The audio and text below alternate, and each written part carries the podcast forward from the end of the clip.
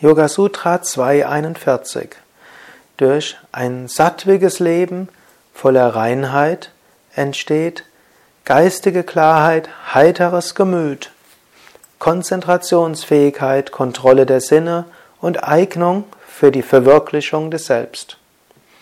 Wenn du merkst, dass dir geistige Klarheit verloren gegangen ist, dass du nicht mehr so heiter bist, dass du nicht mehr so konzentrationsfähig bist, dass deine Sinne unruhig sind, dass du Zugang zu dir selbst verloren hast, dann überlege auch, wie kannst du dein Leben sattwiger gestalten? Was kannst du machen, um mehr Sattva in dein Leben hineinzubringen? Ich hatte das letzte Mal davon gesprochen, was Sattva alles heißt. Und vermutlich weißt du auch schon eine Menge. Aber überlege gerade jetzt, wie kann ich mein Leben noch sattwiger machen? Wie kann ich mehr Reinheit hineinbringen?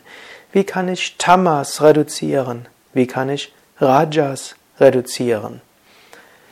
In unserer heutigen Zeit ist es sehr üblich, dass man sagt, man soll nicht an Dingen hängen, man soll Dinge nicht so eng sehen. Manchmal soll man sie aber auch nicht zu weit sehen. Sofern dein Leben friedvoll ist, freudevoll ist, Sofern du merkst, dass du immer mehr Zugang hast zu deinem Selbst und das Göttliche spürst, Zugang zur Intuition, zur Führung hast, ist alles okay. Wenn das mal nicht ist, dann schaue einfach, ist mein Leben sattwig? Sind meine Gewohnheiten sattwig? Ist die Musik, die ich höre, sattwig? Sind die Körperübungen, die ich mache, sattwig? Sind meine Gedanken sattwig?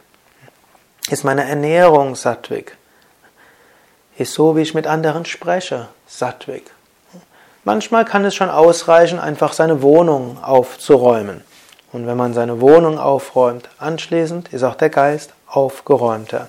So überlege, ist mein Geist klar? Habe ich ein heiteres Gemüt, gute Konzentration? Habe ich eine gewisse Erfahrung meines Selbst? Spüre ich die höhere, das höhere Selbst? Wenn ja, ist alles gut. Wenn nein, überlege, wie kannst du dein Leben sattwiger machen?